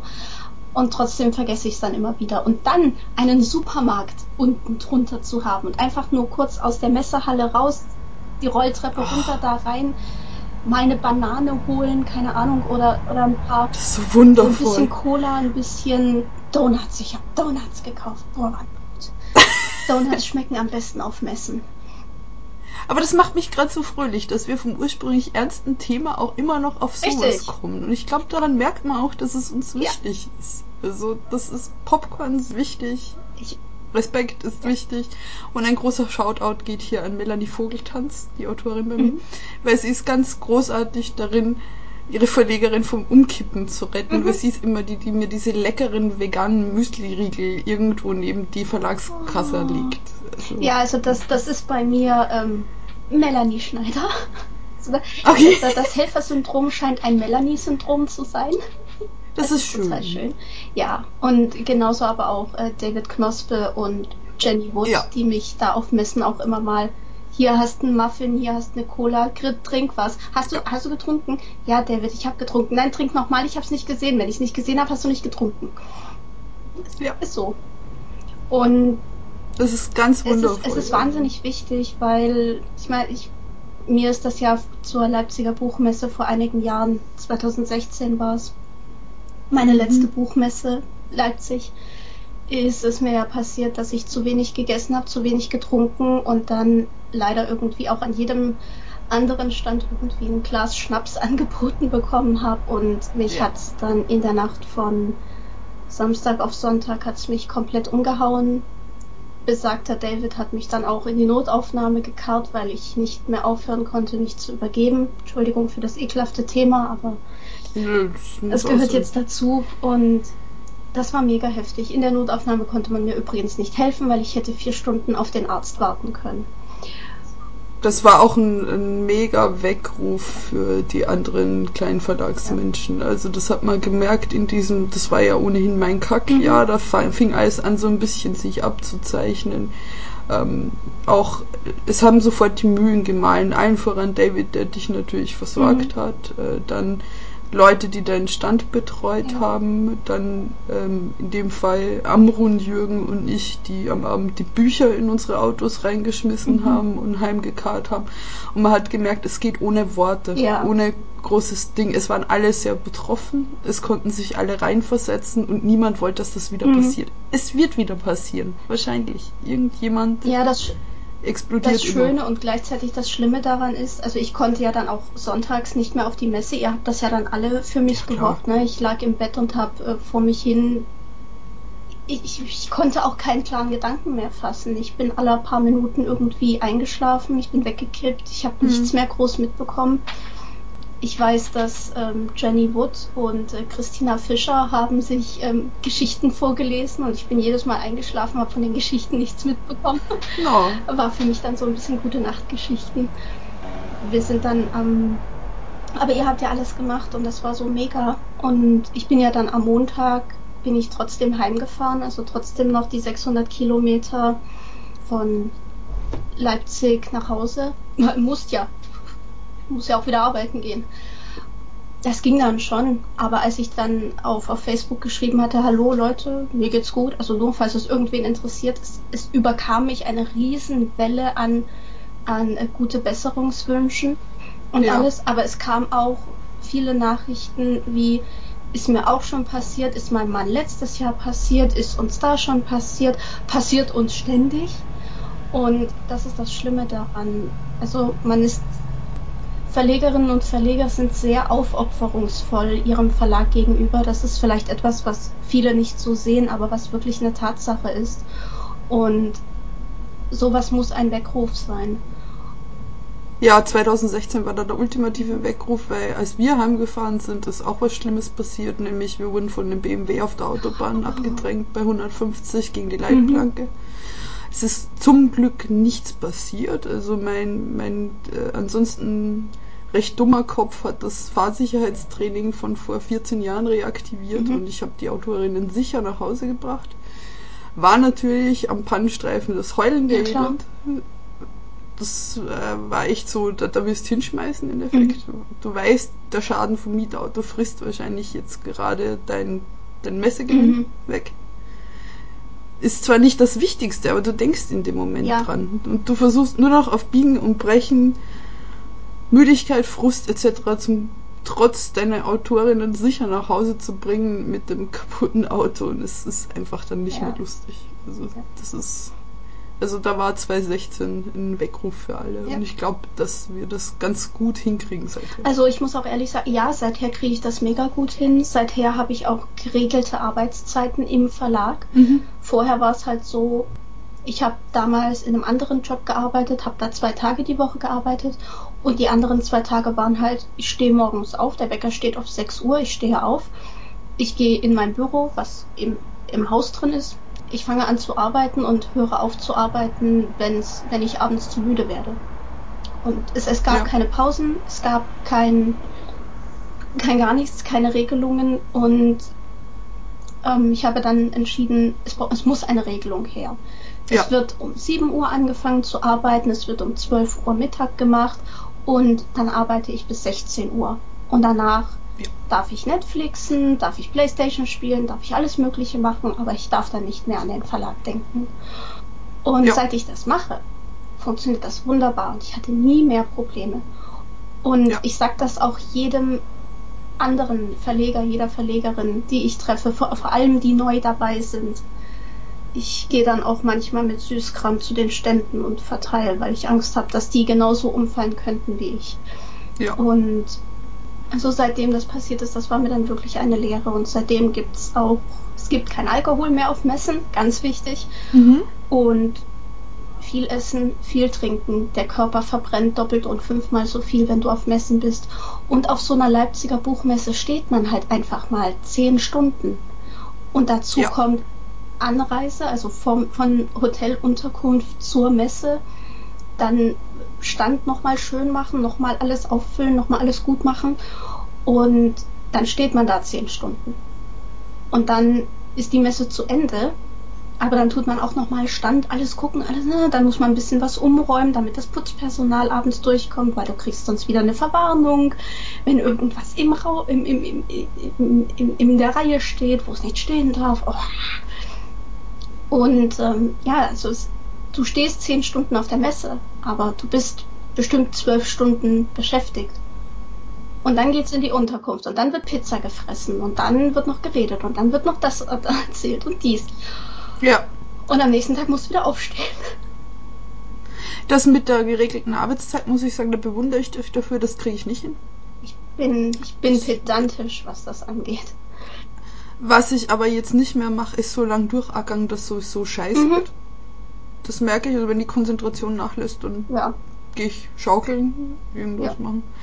Und das zweite ist, ich bin sehr viel schmerzfreier worden, wenn es ums Überziehen von Fristen angeht, weil bevor es scheiße wird, überziehe ich die Ja. Frist.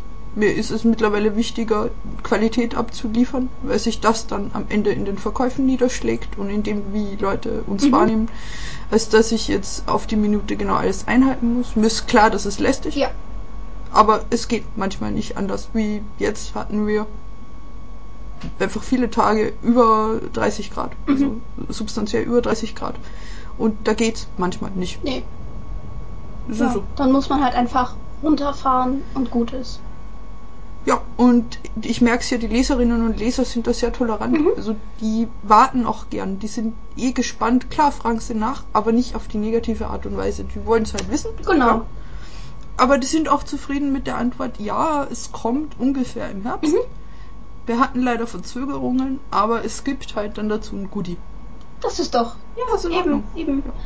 Also ich finde grundsätzlich auch bei mir, meine Leser empfinde ich als sehr angenehm, als sehr Mhm. tolerant, was auch einfach mal, wenn halt irgendwie mal was passiert oder so, wenn man einfach klar Ja. sagt, hi Leute, das und das ist jetzt halt so, kommt später, sorry, tut uns leid, aber wir hoffen auf euer Verständnis und wenn man das klar kommuniziert, funktioniert das wunderbar. Und ich habe das Gefühl, was die Leute nicht mögen, ist einfach dieses Nix sagen. Ja. Und irgendwann kommt das Buch und dann, ja, es, ist es zwar da, aber dann ist es ein komisches Gefühl. Das ist ja auch mit den Umstrukturierungen, das ist ja honoriert worden, dass ich mich hingestellt habe und gesagt habe, das passiert jetzt. Wir werden jedes Buch würdig verabschieden. Das ist nicht so, dass wir die Dinge jetzt nicht mehr Ja. erwähnen, Eben. sondern da gibt's einen Abschied, da wird's, das wird zu Grabe getragen und das ist okay. Ja, aber wir sind Schon abgeschweift, wieder. weil du bist nächstes Jahr doch auf der LBM Ich wieder, bin oder? nächstes Jahr wieder auf der LBM, das erste Mal seit eben 2016. Ja. Vor allem aus dem Grund, weil vorher war es so, dass es auf der Leipziger Buchmesse sogenannte Messekassen gab. Das heißt, da standen nette Meistens Studenten, Studis, ja. genau, Arbeiter, Arbeiterinnen da und die hatten so ein kleines Gerät und dann haben die, wenn du ein Buch bei uns kaufen wolltest, haben die das abgescannt, dann ging das in deren System und am Ende der Messe haben die Verlegerinnen und Verleger eine Liste bekommen, diese Bücher wurden verkauft und daraus hat man dann eine Rechnung gestellt und auf diese Rechnung musste man 38 Prozent 35 oder Ja. 38 Prozent Messerabatt. Das heißt, von jedem verkauften Buch gingen 8, 35, 38 Prozent an die Leipziger Buchmesse, nur, nur damit Genau. da am Stand ein mehr oder minder motivierter Student steht und die Bücher abscannt. Wobei man denen auch sagen muss, also gerade die letzten Jahre, die wurden sehr schlecht eingeschult. Das Ja. Die haben mir teilweise leid getan. Ja. Also, das, die haben wirklich ihr Bestes versucht Mhm. und sind gnadenlos gerade am Messe Samstag untergegangen. Teilweise ist es auch so, dass äh, es eine Person gab, die für drei Stände zuständig war, was an einem Messe Samstag, also wer noch nie auf einer großen Buchmesse wie der Leipziger Buchmesse war, kann sich das möglicherweise nicht vorstellen, aber das ist die Hölle. Rammstein-Konzert, fünf Minuten Ja. vor Einlass. Ja, besser kann man es nicht sagen. Es ist, es ist wirklich, es ist die Hölle. Es ist auch für uns mega aufwendig, auch wenn es natürlich sehr, sehr viel Spaß macht. Ich liebe es ja, auf Messen zu Mhm. sein. Aber wenn du dann jemanden da stehen hast, der, keine Ahnung, drei Minuten braucht, um ein Buch zu nehmen, einzuscannen, abzukassieren und wieder und, und dem, dem, dem dann noch eine Rechnung zu geben und in ein Tütchen zu packen, das ist zu lange. In der Zeit habe ich drei Mhm. Bücher abkassiert. Und äh, diese Messekassen wurden jetzt abgeschafft. Dazu wurde auch abgeschafft, dass wir der Messe als Aussteller äh, 35, 38 Prozent Rabatt geben. Das ist mega. Das heißt, jedes verkaufte Buch geht dann zu 100 Prozent an uns, an den Verlag. Und das ist mega geil. Ja. Und natürlich hat man die Befürchtung, dass dann in den nächsten Jahren die Standpreise angehoben werden. Mhm.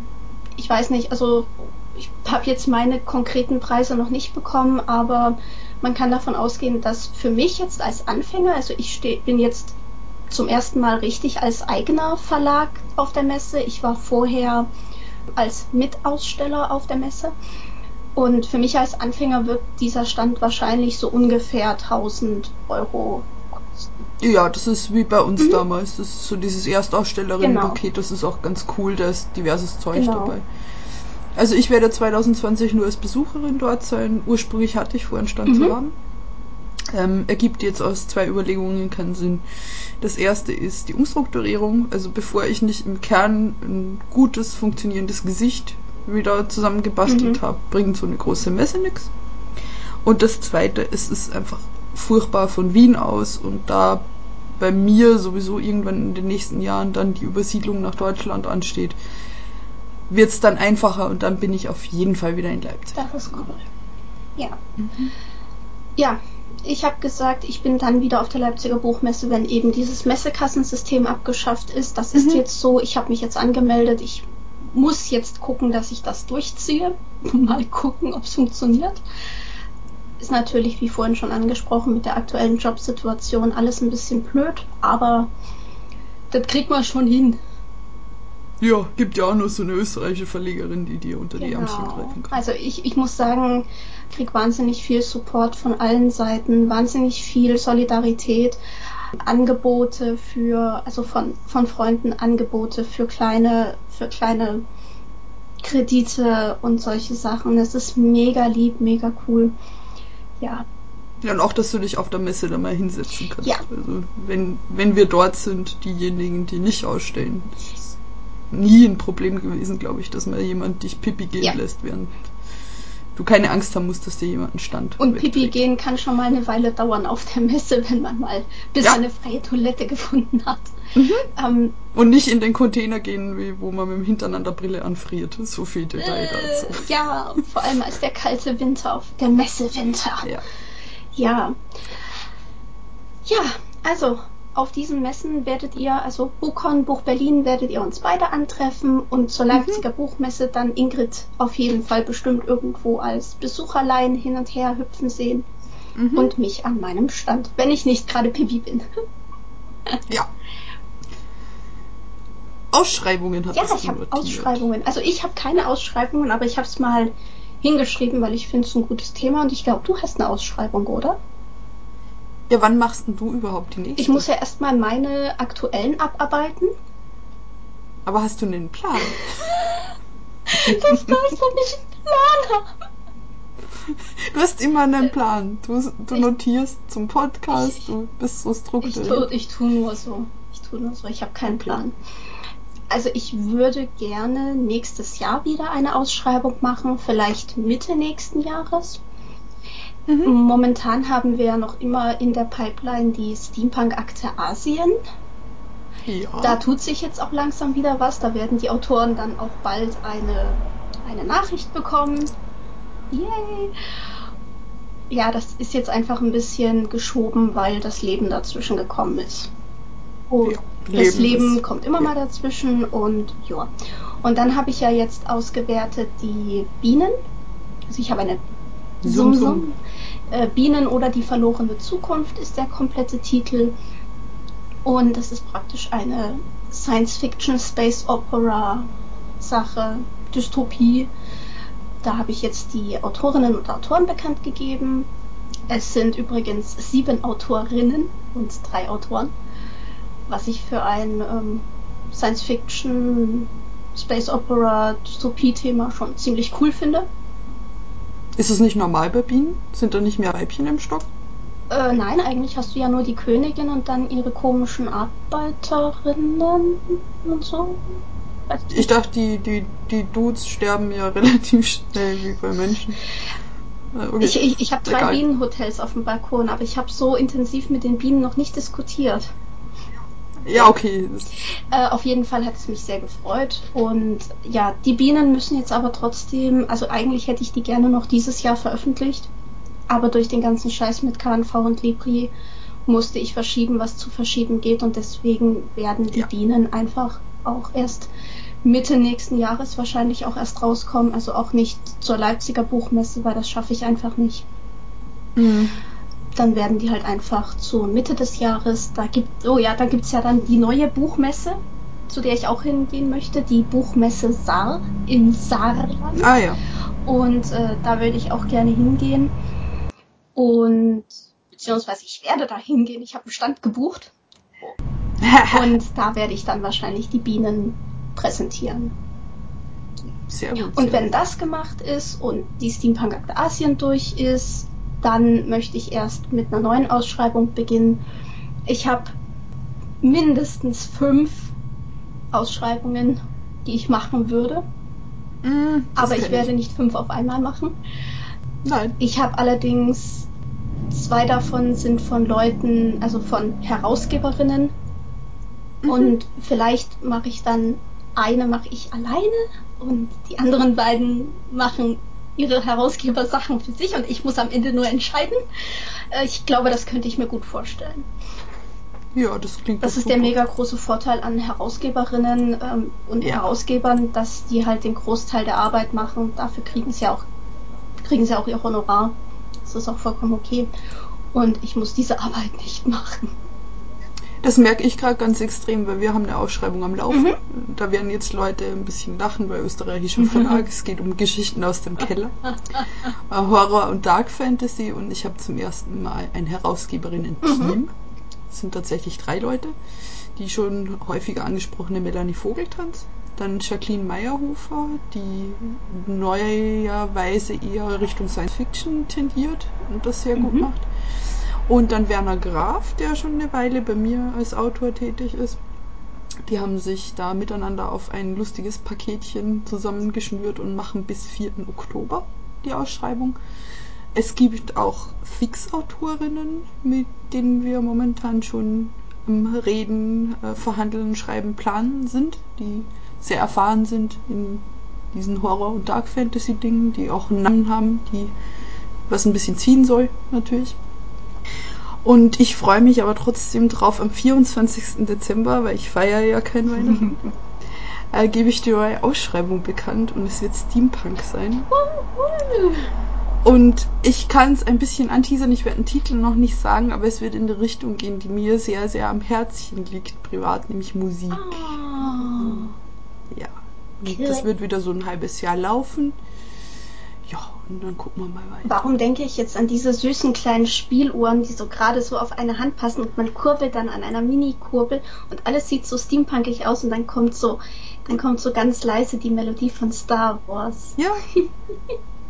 ja, zu, zum Beispiel. Also es, es, es bietet total viel und äh, das Witzige ist, manche Schnellschüsse kommen ja so, da ist gleich sofort alles Ja. fertig. Also innerhalb von fünf Minuten der Ausschreibungstext und ja.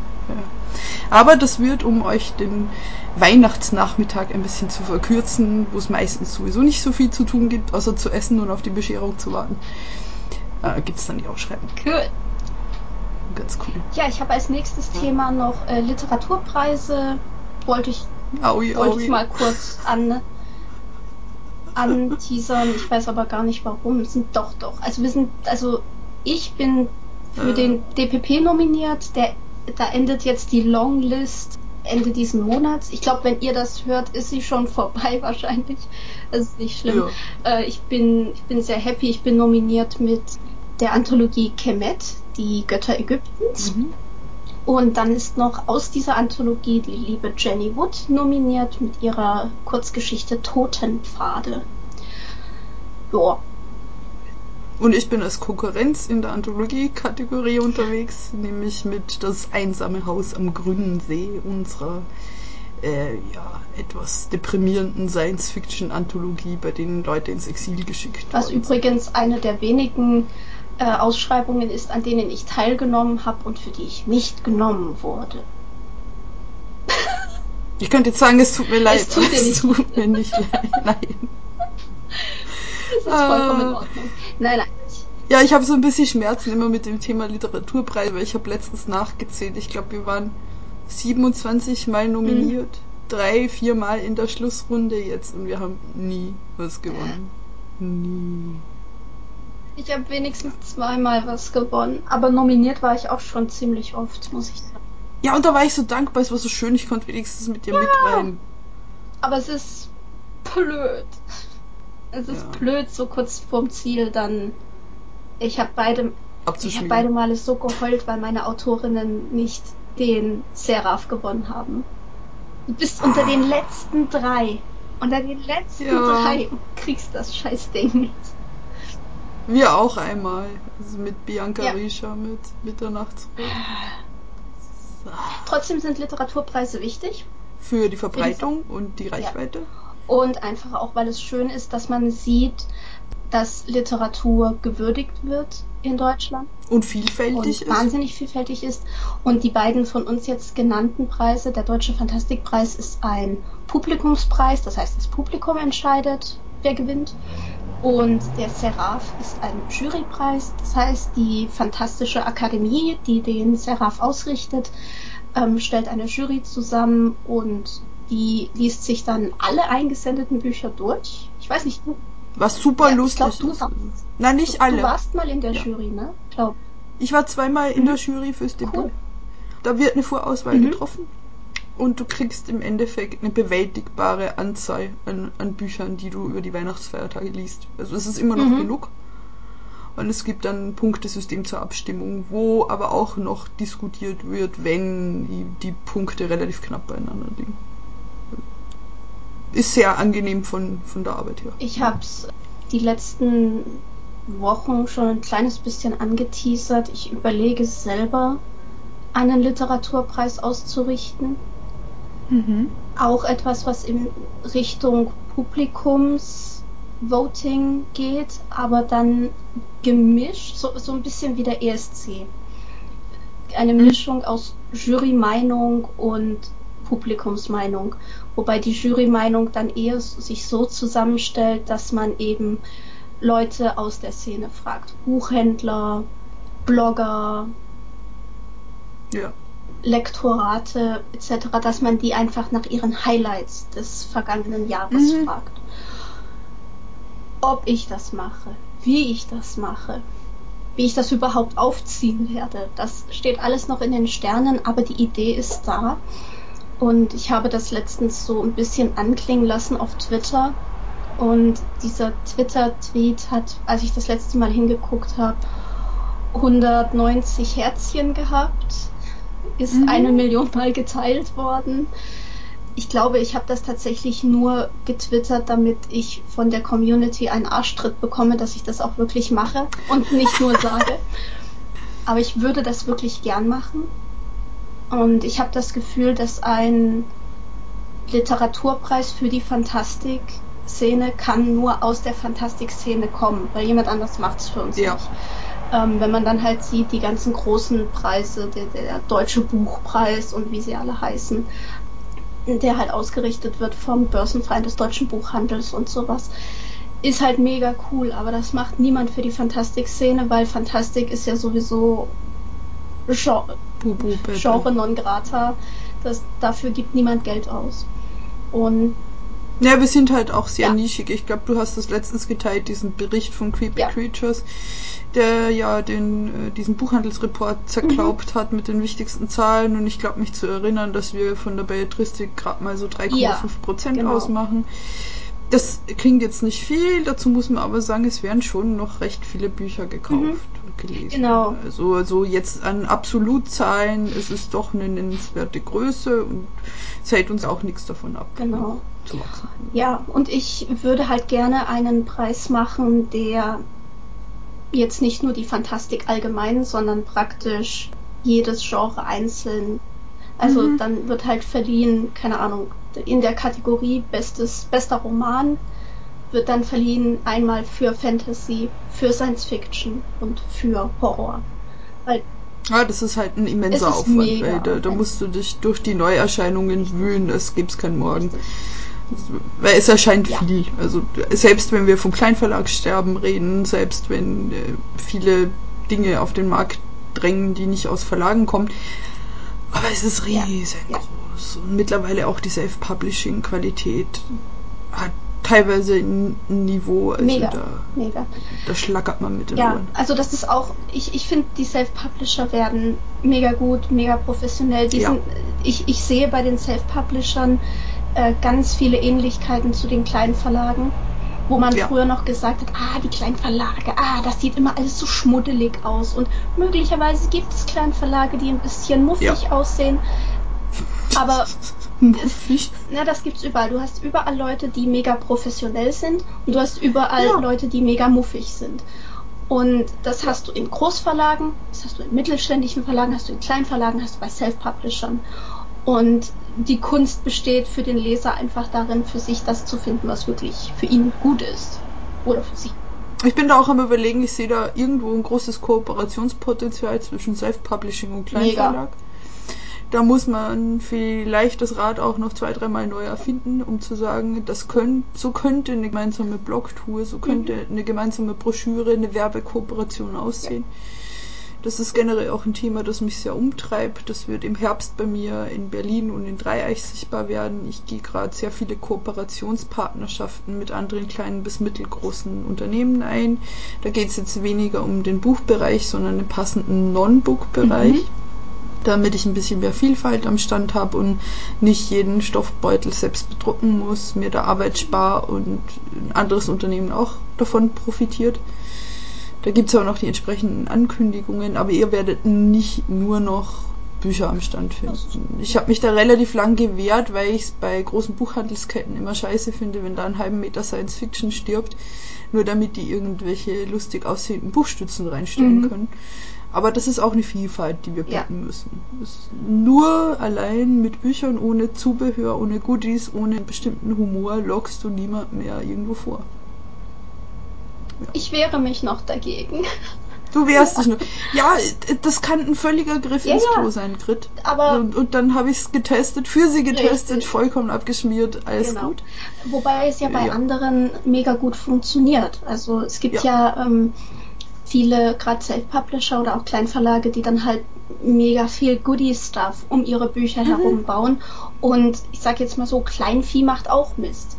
Wenn du, keine Ahnung, drei, vier Lesezeichen für drei Euro verkaufst oder für fünf Euro, wenn es mega coole Lesezeichen sind, Mhm.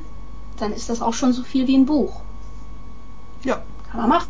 Coole. Sache. Jo, Ähm, Scouts haben wir noch bei den Literaturpreisen. Da sind wir geflogen auf der Midlist, leider mit Sabrina und äh, Feuerschwingen. ich bin dieses Jahr überhaupt nicht drauf gewesen.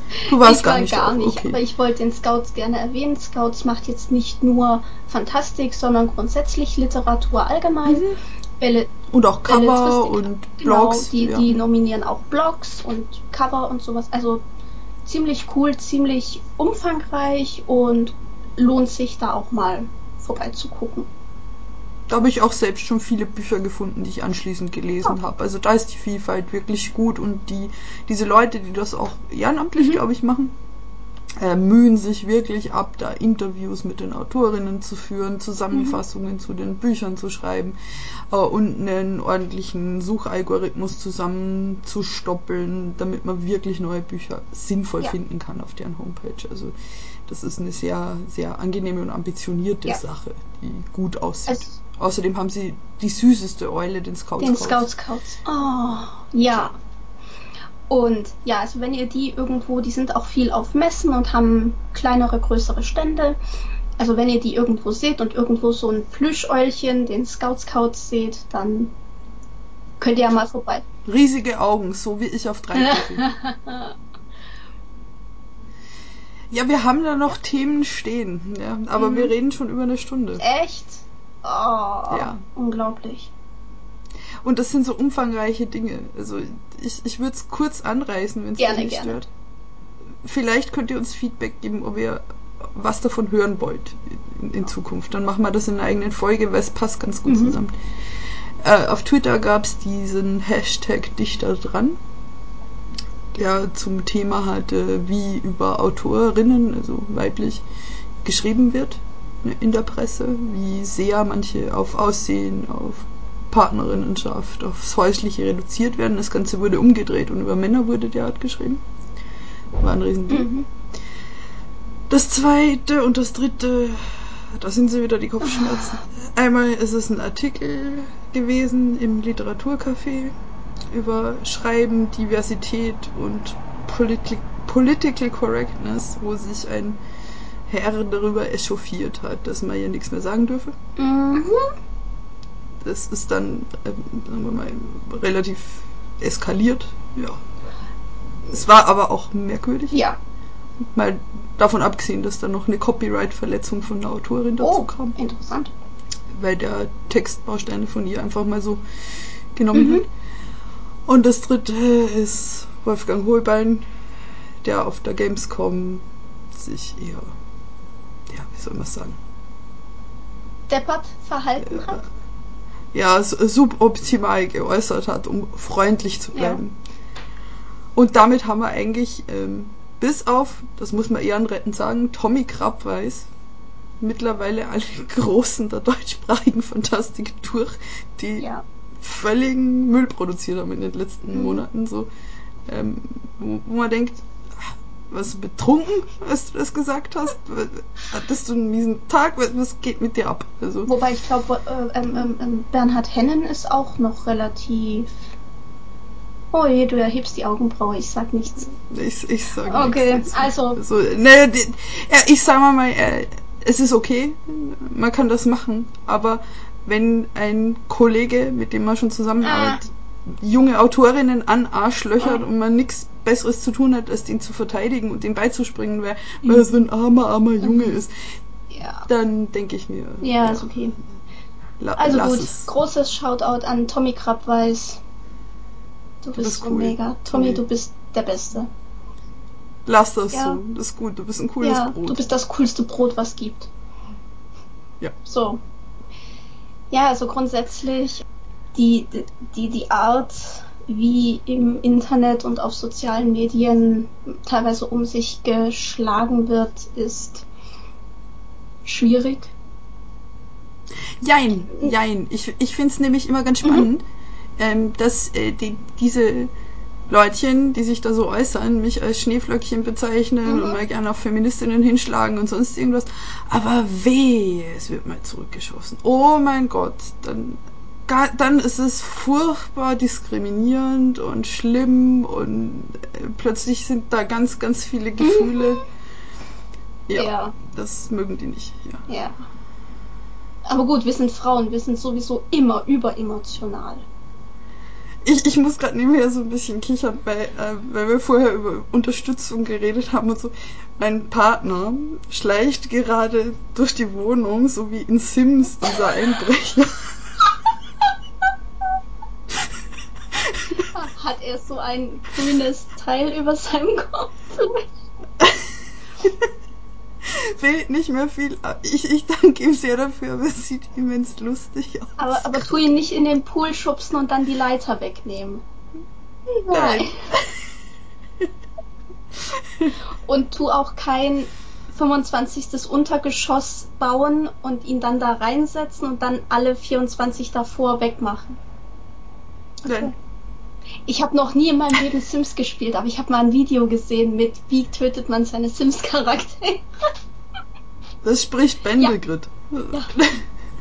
Ich, Ja, ich hatte mal so äh, dieses Mittelalter-Sims-Add-on und was ich damals nicht wusste, wenn du es abschaltest, kannst du ja auch einstellen, dass der Sim in deiner Abwesenheit selbst Dinge Mhm. macht. Und ich hatte so einen bardenartigen äh, Spielfrau-Sim und die, irgendwie habe ich mich dann wieder eingeloggt und dann hatte die so acht Kinder. und ich so, das ist ein Klischee, Baden machen, das, oh, wait a minute. ja. Nein, ich spiele ich spiel lieber Tomb Raider. Das ist auch Ja. gut. Wobei mir jetzt ein Kumpel Uncharted, Un Uncharted, Uncharted, wie auch immer das Ding heißt, das, er sagte, es ist wie Tomb Raider nur mit einem Kerl, aber es ist exponentiell langweiliger. Ja. Das ist voll langweilig. Es ist wie Indiana Jones, nur langweiliger. Ihr hört, die Stimmung ist prinzipiell gut. Ähm, auch wenn die Stimmung manchmal schlecht Ja. ist. Ähm, wir, haben- wir haben das sehr, sehr gern, was wir tun. Da wollen wir, glaube ich, ähm, keinen Zweifel dran lassen. Ich freue mich doll auf die Messen, Mhm. weil, weil das jedes Jahr heißt, dass viel, viel abgeschlossen ist. Ja. Von, von dem Zeug, das gemacht werden muss. Weil das auch heißt, dass ich rausgehen und soziale Kontakte haben kann. Oh Gott, das klingt so traurig. Geht mir doch genauso. Ja. Und es ist einfach schön und lustig. Es ist natürlich momentan eine schwere Zeit. Gener also Ja. generell allgemein für die komplette Kleinverlagsszene. Trotzdem lieben wir, was wir tun. Wir möchten es auch nicht aufgeben, aber man muss, oder ich, ich fand es halt wichtig, dass wir auch mal sagen, wie sieht das bei uns aus? Wir machen ja nicht Ja. nur den Verlag oder unsere Verlage, sondern wir machen ja auch diverse andere Sachen nebenher, arbeiten, Sozialleben, Rhabarber, Katze knuddeln. Ja, und wir sind ja vor allem auch immer da. Also wir sind auch da, wenn es privat richtig rocky ist. Das haben wir jetzt nur so angeschnitten, aber ohne da zu viel dazu zu sagen. Ich glaube, wir hatten beide ein anstrengendes Jahr, was weniger mit uns selbst zu tun hatte, als mit Leuten, die uns nahestehen, Familie etc. Ja. Das raubt, raubt ganz, ganz viel Kraft. Und das braucht auch die Aufmerksamkeit, weil man hat nur dieses eine Privatleben und irgendwie muss man das hinkriegen. Ähm, und gerade die Leserinnen und Leser da draußen, die Autorinnen-Community, das gibt ohnehin viel Kraft, aber an manchen Tagen steht man neben sich. Ja. Also, So ist das. ja. Aber wir sind trotzdem da. Wir sind da. Der, Verlag ist auch eine, eine Parkgarage, um das mal zu vergessen, was gerade privat Richtig. läuft. Ja. Es passiert auch nicht selten, dass ich mich auch voll in die Arbeit reinschmeiße, um ein bisschen zu verdrängen, Mhm. was gerade privat alles nicht so funktioniert, wie es sollte. Ja. Wir weinen auch ganz, ganz viel auf Messen und knuddeln, Ja. weinen. Das, Das ist, ist sehr wichtig. Und reden. Und nicht wundern, wenn wir Ja. das tun. Also das ist ganz normal bei uns. Das ist wie so Koalabären. Koala-Bären. Ja, ja, die knuddeln sich ja immer Ja, stimmt. Ja. Und. Äffchen allgemein. Ja. Und Äffchen. Ja, wir sind ein bisschen so. wir sind zu dick für Äffchen. Oder? Nein, wir sind ein bisschen so. Nee, wir sind Nein? nicht zu dick für Okay, Äffchen. weil Koala-Bären sind immer so kuschelig, wuschelig. Ich glaube, da ist aber nicht viel drin unterm Aber Plüsch. Plüsch. Plüsch ist toll. Nee, so ist ja. die Situation. Kauft Bücher, nicht nur unseretwegen, sondern auch äh, vor allem, um, um Autorinnen groß zu machen. Ich meine, wie episch ist das? Ihr als Leserinnen habt es in der Mhm. Hand, ob jemand gelesen wird oder nicht. Da draußen warten total viele coole Welten auf euch und ihr wollt mehr davon lesen. Und wenn euch was gefällt, sagt es den Autorinnen. Ihr müsst keine langatmige Rezension schreiben oder so. Sagt es ihnen einfach. Geht auf der Messe hin, knallt einen Sack Gummibärchen am Tisch und sagt, ja, ich habe mich richtig gefürchtet, dass die Gedärme flogen. Das tut Richtig. gut. Genau. Ja. ja, es gibt viele andere Verlage, denen es auch gerade blöd geht und die das vielleicht nicht so kommunizieren, wie wir, wie wir das tun. Ja. Bücher kaufen, geht im Zweifelsfall davon aus, wenn es klein ist und eine Person ist, ist es momentan Ja. nicht einfach. Und manche werden laut, andere werden Ja. still. Das ist nun mal die Dynamik. Und wenn ihr jetzt sagt, ja, aber ich habe nicht so viel Geld, um Bücher zu kaufen, ist nicht schlimm. Es reicht schon, wenn ihr sie weiterempfehlt. Und ich sehe es Ja. immer wieder, gerade auf Twitter, ganz, ganz stark, wenn Leute einfach fragen, empfehlt mir doch mal Kleinverlage oder empfehlt mir Ja. Autoren, Self-Publisher etc., die Genre XY schreiben. Ich Mhm. wurde in letzter Zeit so oft verlinkt, wenn jemand gefragt hat, hey, was ist denn dieses Steampunk? Wo kann man sich da was holen? Gibt es da was von deutschen Autorinnen, Autoren? Ja. Und äh, das ist mega toll, das ist mega gut. Und wenn ihr einfach mal denkt, ich würde gerne was lesen in Richtung, keine Ahnung, Science Fiction, äh, mal was Neues, was, was Unverbrauchtes, dann einfach mal Community Power auf Twitter einschalten und sagen, hey, ich suche Verlage, Autoren, Autorinnen etc. Und einfach nachfragen. Es ist keine Idee zu blöd. Richtig. Also, ihr kennt jemanden, der selbst eine Firma hat, selbst wenn es nicht zu Büchern passt. Ich bin super gern bereit, wenn es halbwegs dazu passt und gut funktioniert, ein Packen Lesezeichen zu schicken.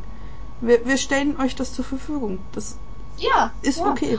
Oder wenn ihr jetzt sagt, hey, ich habe einen Blog und ich würde gern mal über irgendwas mit euch diskutieren oder, oder einen Ja. YouTube-Kanal oder sonst was. Hey, wir sind mega gerne bereit dafür, auch mit euch direkt zu reden und keine Ahnung, Videochat zu machen oder sonst was. Wenn ihr sagt, hey, ich hätte voll mal Bock mit diesen beiden komischen Mädels da was zu machen, schreibt uns an.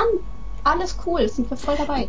Das ist genauso, ich habe Geburtstag, ich bin schräg, ich hätte gern zwei Autorinnen, die lesen bei mir. Es gibt Freibier Mhm. und Spaß und es kommen 40 Leute. Frag Ja. einfach. Einfach fragen. Mehr als Nein sagen kann nicht Eben. passieren. Und eigentlich sagen wir relativ selten nein.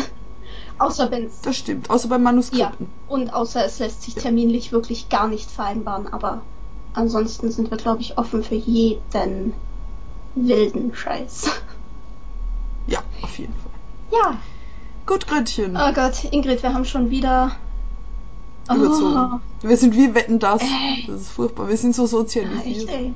Die nachfolgende Sendung wird verschoben, weil die Verlegerinnen mal wieder so lange geplappert haben. Ja, Wir bitten um ihr Verständnis. gut. Dann äh, wünsche ich einen schönen Restsonntag dir schon mal. Ich dir auch. Und Und ich verabschiede mich aus Wien. ja, und wir hoffen, ihr hattet viel Spaß mit uns und ja, hört auch bald wieder rein. Bussi Baba. Tschüss.